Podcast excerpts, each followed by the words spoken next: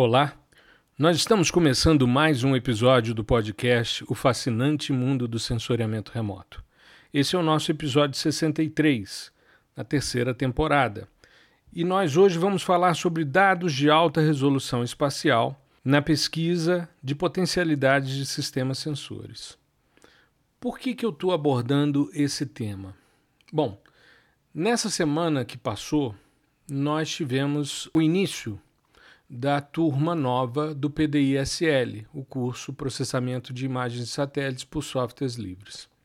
E como normalmente eu faço, toda vez que começo uma nova turma, eu libero uma ou duas novas aulas né, para que os alunos tenham mais material. Isso eu tenho feito ao longo de todas as turmas. E com isso, você vai ampliando as possibilidades de é, envolver os estudantes com processamento e com softwares livres. Né? Muito bem. E eu liberei um tutorial para baixar dados de alta resolução espacial gratuitos. É uma tendência que a gente vem verificando no mercado de sensoriamento remoto orbital. A gente tem percebido então que dados abaixo de 5 metros de resolução espacial têm surgido é, de forma gratuita e com isso eu quis então explorar essa questão. Hoje também publiquei no LinkedIn e no meu blog, né, que, tá, que eu estou estruturando no meu site, um artigo sobre essa tendência de disponibilidade dos dados e acesso aos dados gratuitos. Bom, a primeira coisa que eu queria conversar com você é a respeito da potencialidade que a gente tem com esse tipo de dado quando a gente estuda e pesquisa outras resoluções, como é o caso da resolução espectral e da resolução radiométrica. A minha história de pesquisa foi sempre voltada à investigação de potencialidades de sistemas sensores, pesquisa básica, envolvendo essas duas resoluções. E é claro, quando surgem dados de alta resolução temporal ou mesmo de alta resolução espacial, a gente testa essas potencialidades. E é sobre isso que eu quero conversar hoje com você. Bom, eu primeiro queria salientar um ponto que muito é, me incomoda na comunidade brasileira de sensoriamento remoto, que é chamar esses dados de alta resolução. Veja, em sistemas sensores, a gente estuda quatro resoluções distintas: a resolução espacial, né, que define a menor unidade observada numa cena, no caso, né, o campo de visada instantâneo, definindo o tamanho de um pixel. A resolução espectral, que é a largura das bandas espectrais, essa largura sempre é medida a meia altura da função de ganho dos detetores. Né? A resolução radiométrica, que é a quantidade de dados discretizados em termos de níveis de cinza que a gente pode ter, né? a quantidade de bits que um dado vai apresentar. E a resolução temporal, que é o tempo de revisita o tempo que aquele sensor vai levar para passar de novo naquela localidade, né? de quanto em quanto tempo eu tenho uma nova cena. Veja, nos últimos anos nós experimentamos diversas rupturas paradigmáticas. Nós tivemos os sensores hiperespectrais, que passaram a cobrir né, o espectro óptico refletido com 10 a 5 nanômetros de largura a meia altura dessas bandas espectrais. Então, centenas de bandas cobrindo uma faixa que antes era explorada de quatro a seis bandas, né? quatro na maioria dos sistemas que trabalham na faixa do visível e do infravermelho próximo, e seis bandas quando você tem as bandas também do infravermelho de ondas curtas, como é o caso do Landsat. E aí surgiram, né, depois dos hiperespectrais, os hiperespaciais, que são esses dados de alta resolução os hiperradiométricos, né, ampliando, saindo da faixa dos 8 bits tradicional do Landsat para 10, 11, 12, 16 bits, aumentando aí o número de níveis de cinza para mais de 65 mil níveis, enfim. E os hipertemporais, inaugurados pelo Modes, né, em duas plataformas, a cada 1,1 dia, a aquisição, uma revisita do local.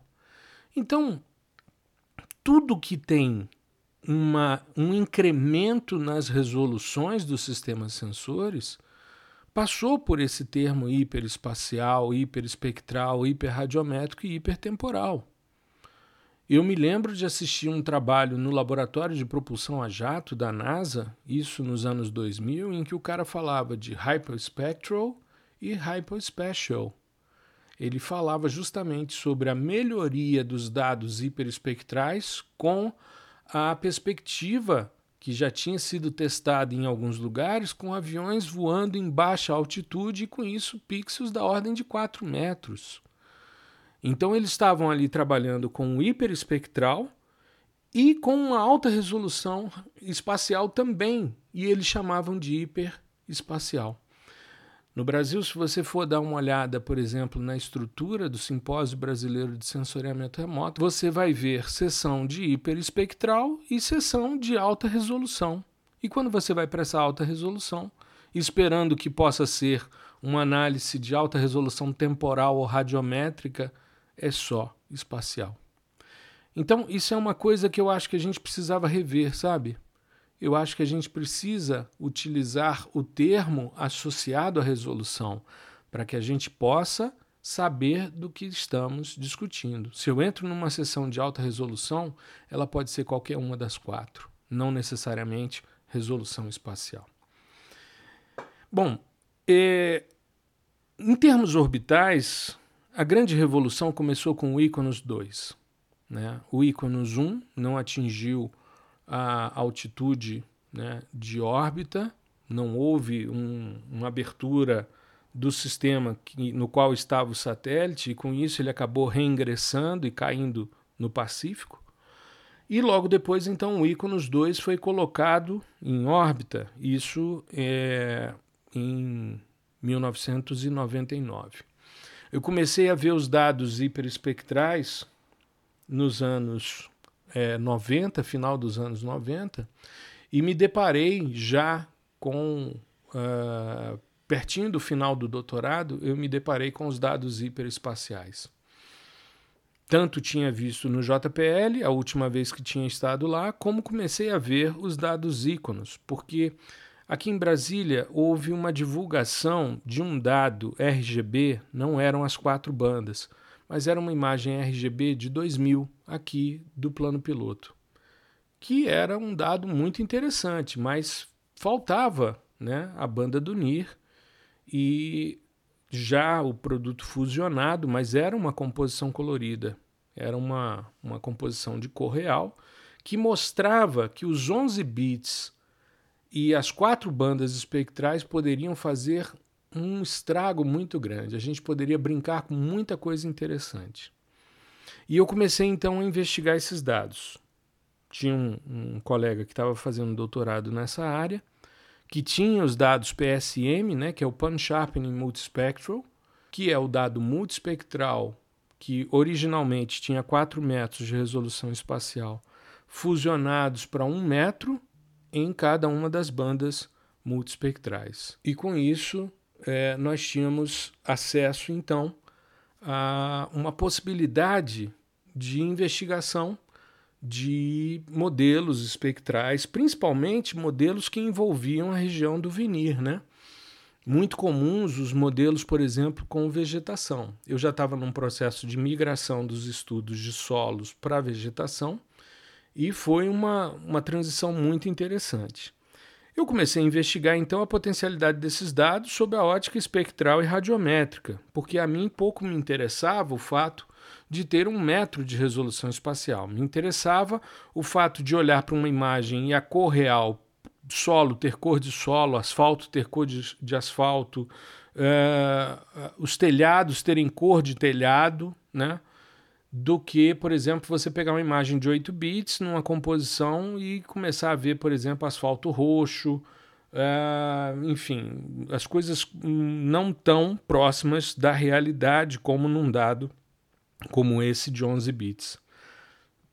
E aí a gente começou então a investigar essas questões. Então, o primeiro trabalho que eu fiz uh, foi um trabalho publicado no Simpósio Brasileiro de Sensoriamento Remoto de 2003 com a professora Magda Lombardo e o professor Edilson Bias. Eu tive a oportunidade né, de participar da banca de doutorado dele e, a convite da sua orientadora, a professora Magda, fizemos então um trabalho que era bem interessante, porque a gente comparava os dados é, de temperatura de superfície, o estudo das ilhas de calor que eu vinha desenvolvendo é, e que publiquei né, na, depois na Scientific American, isso também no início dos anos 2000, é, a gente começou a tentar entender por que, que as imagens termais davam variações de temperatura tão significativas, às vezes 9, 10 graus dentro de uma área urbana, e com um dado de alta resolução espacial a gente conseguia entender o porquê. Esse é um dos artigos mais solicitados, um dos mais citados né, da minha produção na área de clima urbano, né, esse artigo do Simpósio Brasileiro de Sensoriamento Remoto. Então, nós comparamos os dados de temperatura de superfície do Landsat 5 com os dados Iconos 2 e encontramos umas respostas muito interessantes.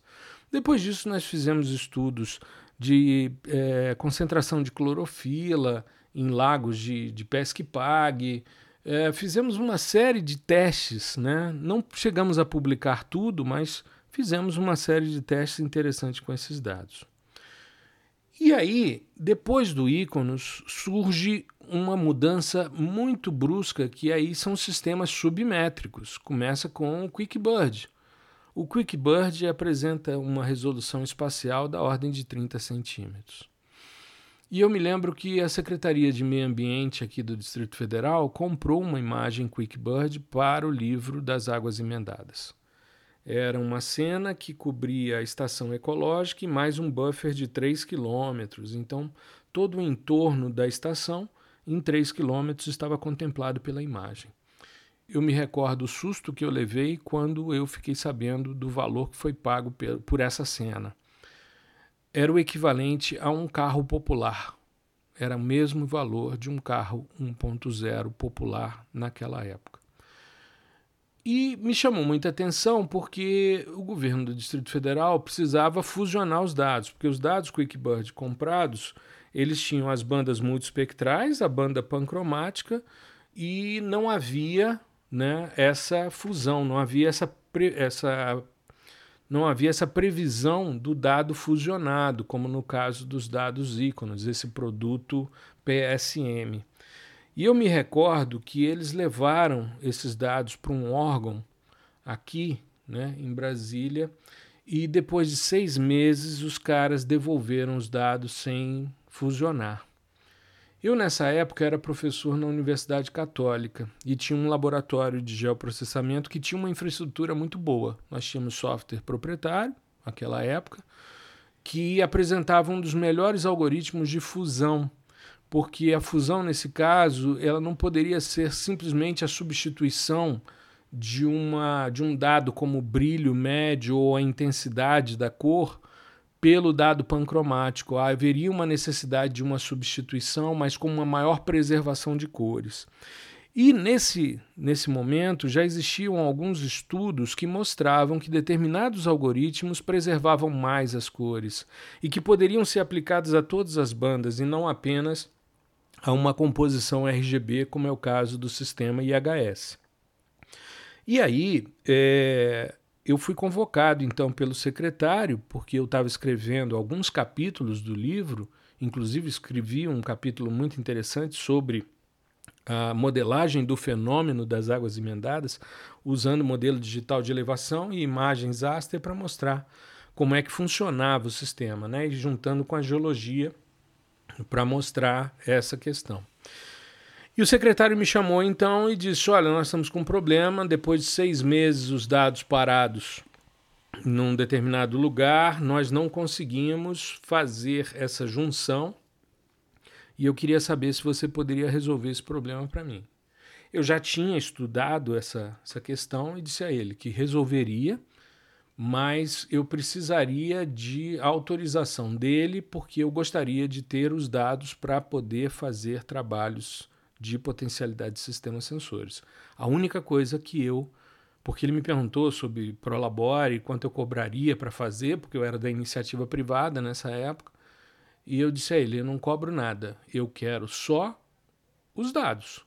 Os dados eram muito caros. Né? Como eu falei, eles valiam é, um carro popular. Ele disse: não, não, se você precisa das imagens para trabalhar, eu deixo as imagens com você, não tem nenhum problema. Você pode usar, citando que são imagens que foram adquiridas pela secretaria, sem nenhum problema, eu te autorizo tranquilamente. Eu levei os dados, me lembro da gente começar às 8 da manhã o processo, e quando foi duas e meia para três horas da tarde, estava resolvida a imagem. Era uma imagem enorme, era coisa assim de. Na época era um, um arquivo imenso. Fizemos o, o arquivo dividido em vários DVDs.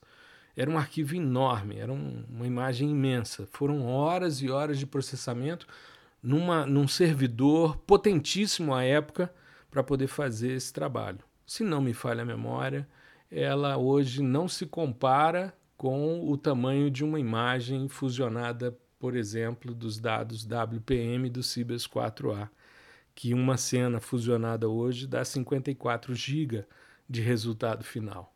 Mas para aquela época era um absurdo. Tanto que os caras ficaram né, durante seis meses tentando resolver e não conseguiram. E aí nós ficamos com a imagem. Passamos a imagem fusionada, ela foi utilizada em diversos dos capítulos do livro, foram feitos vários trabalhos, ela ilustrou bem o livro, deu-se muita vazão a esses dados. E nós fizemos alguns trabalhos. Me lembro da gente fazer um TCC que né? TCC naquela época não se publicava quase porque as revistas não aceitavam, mas foi uma das primeiras vezes que a gente fez uma modelagem de sequestro de carbono usando dados de alta resolução espacial. O que é interessante é que os buritizais, né, as palmeiras de buritis que tinha dentro da vereda, tinha uma resposta bem interessante e você via a resposta das folhas por causa da alta resolução espacial eu comecei a reparar umas coisas interessantes, que os modelos nessas áreas de alta resolução, os modelos fotossintéticos, eles separavam o que era sombra de áreas ativas fotossinteticamente. Ou seja, se você tivesse um gramado à sombra, ele não apareceria, mas ele se realçava quando aplicado um modelo é, de um índice espectral, por exemplo. Muito interessante. E aí vieram os dados Worldview 2. Ali, para mim, foi um salto muito grande. Por quê? Porque a gente começou a ter uma diversidade de bandas enorme. Começamos a ter azul costal, começamos a ter uma banda no amarelo, e com isso a gente tinha uma diversidade de bandas no visível e também no infravermelho né, que começavam a apresentar variações muito interessantes. Me recordo de ter orientado uma dissertação de mestrado né, da Débora e foi muito interessante. Nós conseguimos uma cena, o WorldView 2. Né? Eu sempre pedi às empresas que liberassem as cenas para que eu pudesse fazer portfólio para elas. É uma relação de ganha-ganha. Essas imagens sempre foram muito caras. É, dentro de um projeto de pesquisa, há uma tendência de você privilegiar mais a pesquisa aplicada do que a pesquisa de base. E uma pesquisa como essa que eu desempenho há tantos anos de potencialidade de sistemas sensores, você tem que convencer o, o, o indivíduo que comercializa as imagens de que vale a pena a gente testar, porque isso vai gerar um artigo, vai gerar uma dissertação, uma tese que ele pode citar no portfólio dos dados e dizer: olha, isso aqui já foi testado em tal contexto, foi uma dissertação que foi defendida e tal. Então, dentro dessa perspectiva, né, a gente sempre buscou as empresas e os amigos também que compravam as imagens para as pesquisas aplicadas. Havia sempre uma troca né, nesse sentido e a gente podia fazer então os trabalhos. E eu me lembro que essa dissertação com o WorldView 2 foi um trabalho muito interessante. Ela está publicada tanto na Revista Brasileira de Cartografia como na Pesquisa Agropecuária Brasileira, a PAB. E me chamou muita atenção porque a gente queria verificar se os modelos de relações entre hematita e goetita, né, que são dois óxidos hidróxidos de ferro uh, que estão no solo e que aparecem na região do visível, se com mais bandas o modelo ficava melhor. Existia o modelo do Madeira Neto, que usava as bandas do Landsat, né, o azul, o verde e o vermelho. E a gente tinha agora uma banda no amarelo, e os solos goetíticos são amarelos. E aí desenvolvemos então um índice espectral. Só que nós vivemos uma situação muito complexa. Difícil às vezes de ser é, explicada para um estudante de que vai dar certo. O que, que aconteceu? A imagem que nós conseguimos tinha uma mancha de solo exposto que apresentava solos hematíticos, avermelhados, e solos goetíticos, amarelados. Essa área era um canteiro de uma obra, e esse canteiro era o prédio do Banco do Brasil, da sede do, de um dos, dos prédios né, de gestão do Banco do Brasil aqui em Brasília. E quando a gente foi fazer a verificação em campo, o prédio já estava inaugurado. E aí você tem duas opções, como eu já falei diversas vezes. Ou você solicita autorização para furar o piso do prédio e coletar a amostra, o que é inviável, ou então você simula o sistema sensor a partir de espectros de laboratório. Essa é a grande beleza da espectroscopia de reflectância. Você não precisa ter a imagem, você tendo o comportamento, o como aquele alvo reflete a radiação eletromagnética, ou como ele interage com essa radiação eletromagnética num espectro, por exemplo, de radiância, você consegue simular o sistema sensor e dizer se eu tivesse uma imagem, o pixel dessa amostra responderia dessa forma.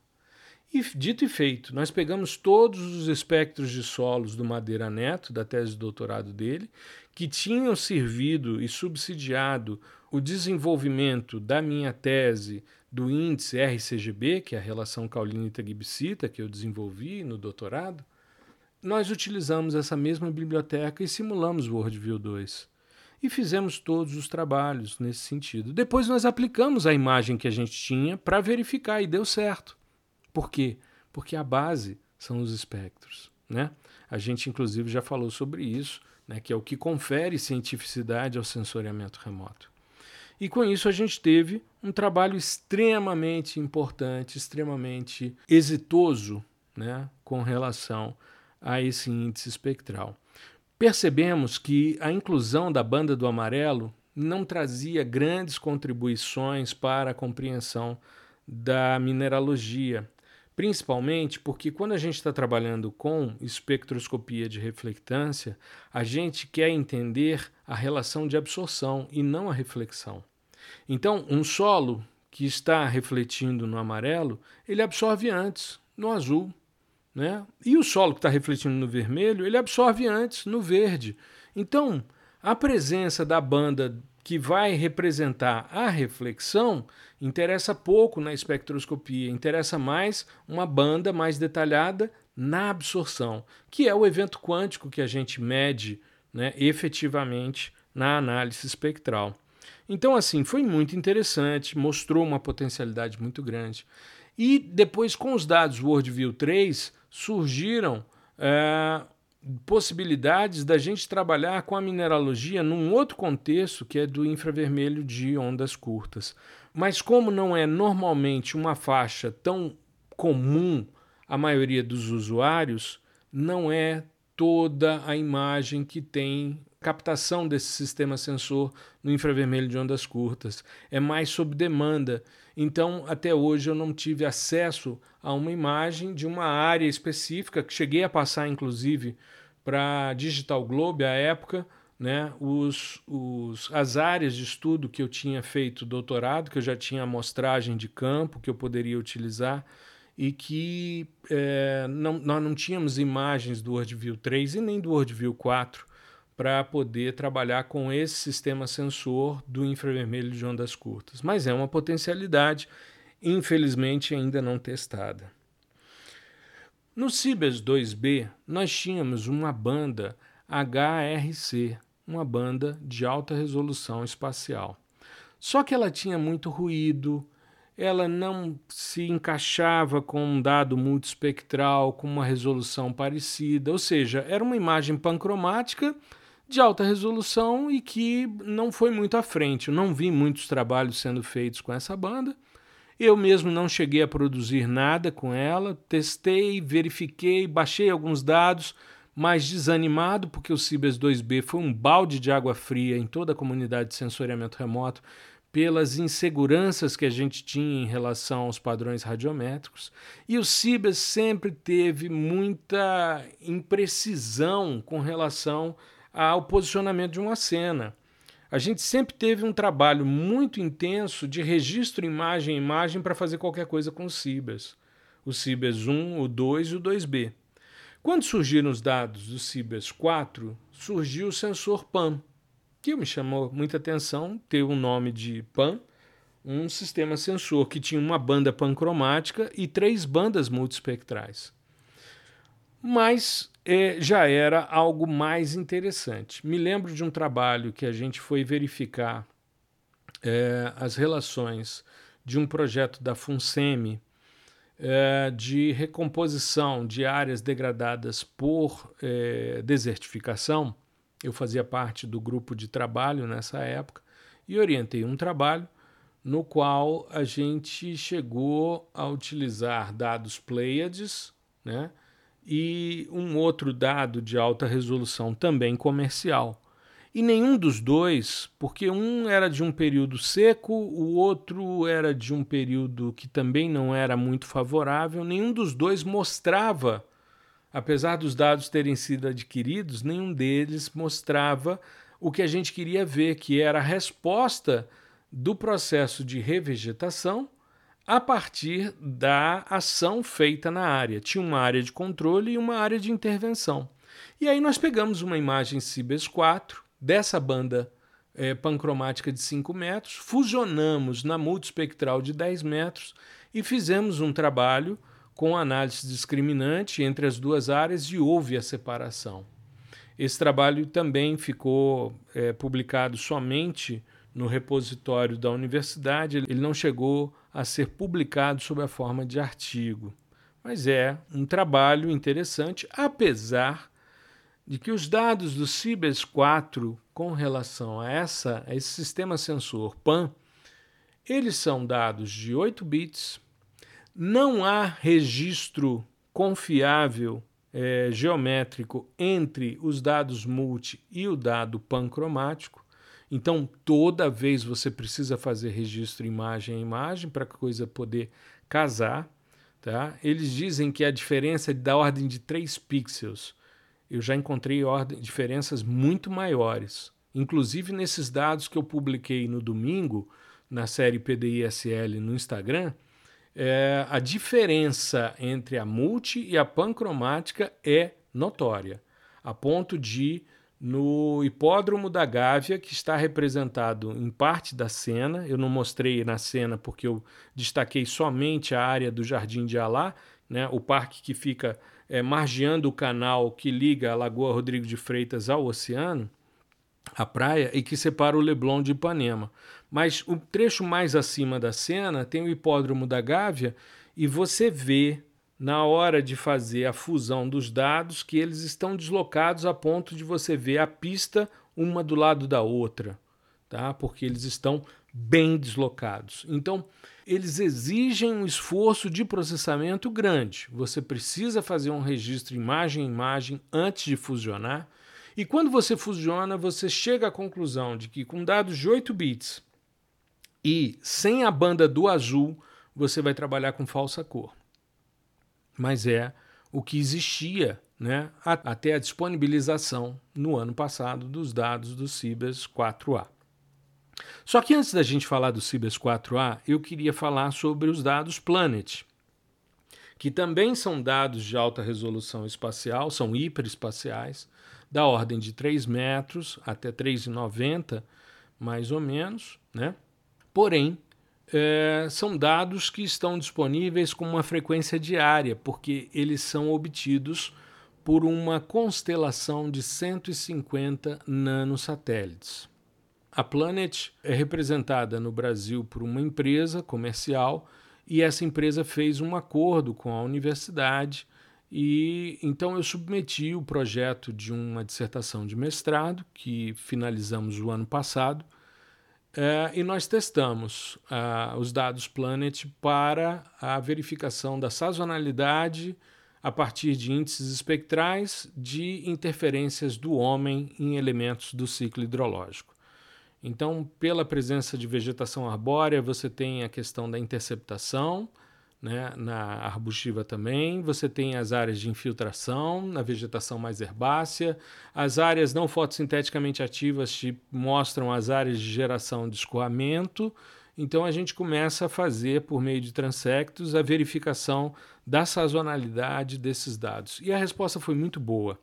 A dissertação da Marcela, que foi defendida o ano passado, a gente está num processo agora de publicação do artigo da, da dissertação, né?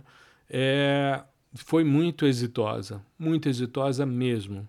Tanto que a gente está dando continuidade ao trabalho dela, agora com os dados de 2020, com o CIBES 4A. Porque no trabalho dela nós investigamos 2018 e 2019. Então agora a gente quer ver os efeitos com os dados CIBES 4A. Só que antes da gente falar do CIBES 4A, eu queria comentar que Uh, os dados Planet, apesar de serem comerciais, eles também estão disponíveis de forma gratuita dentro de uma iniciativa chamada NICFI, que é uma iniciativa do governo da Noruega com relação a florestas e clima. Nesse portal você tem a visualização das imagens Planets em mosaicos a partir de 2015 e você tem uma frequência bianual até um determinado momento, depois passa a ser mensal. E esses dados eles estão disponíveis em quatro bandas espectrais: azul, verde, vermelho e NIR. Tem uma banda 5, que é a banda alfa, que é a banda de qualidade dos pixels. Né? É uma banda que ela é binária, então ela aparece em preto ou em branco. Quando aparece em branco, são pixels que estão defeituosos ou com problemas e que eles ressaltam, e isso acaba virando um filtro né, para a sua imagem. E, além disso, esses dados gratuitos com uma resolução de 4,77 metros. O pixel tem essa resolução espacial. Então, ele se aproxima do Cibers 4, porém com quatro bandas espectrais e com é, 12 bits de resolução radiométrica. Então são dados muito, muito interessantes, com quase 5 metros, 4,77 metros de resolução espacial. Agora, o grande, a grande estrela desses dados gratuitos, e que eu vejo isso como sendo uma tendência, são os dados WPM do Cibers 4A. Nós temos nesses dados um conjunto multispectral que cobre azul, verde, vermelho e NIR, ou seja, as mesmas bandas do Planet, com uma resolução de 8 metros, com uma resolução radiométrica de 10 bits e uma banda pancromática também com 10 bits e que tem 2 metros de resolução espacial. E que pode ser fusionada facilmente usando o Orfeu Toolbox e com isso você preservar bem as cores e trabalhar bem com os dados. Inicialmente surgiram alguns problemas radiométricos que nós denunciamos num vídeo que está no nosso canal no YouTube, é um dos vídeos que mais viralizou, já está com 12 mil visualizações. E nós estamos, então, é, divulgando esses dados porque eles são muito bons. O único problema que nós temos é uma resolução temporal de 31 dias. Mas já é bem melhor do que o do Cibers 4, que era de 54 dias. Né? Então, nós começamos a ter dados disponíveis com 2 metros e que tem a possibilidade da gente aplicar modelos espectrais. Então, é um avanço muito grande para a gente testar e com 10 bits. Então, nós temos uma disponibilidade muito grande de níveis de cinza.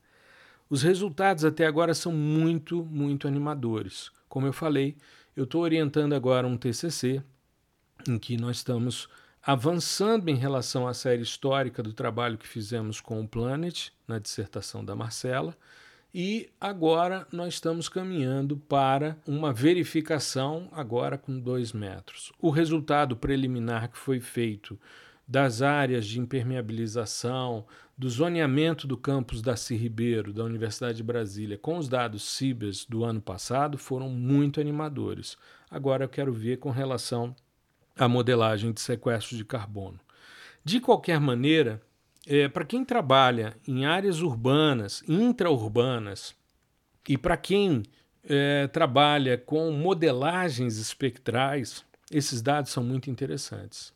É claro que, desde o primeiro dado do Iconos 2, quando a gente começou a ver que classificação pixel a pixel confundia solo exposto com telhado de barro, né, as pessoas achavam, eu me lembro é, da discussão que nós fizemos uh, por causa dessa confusão. E eu dizia: não é confusão, é porque espectralmente é o mesmo material.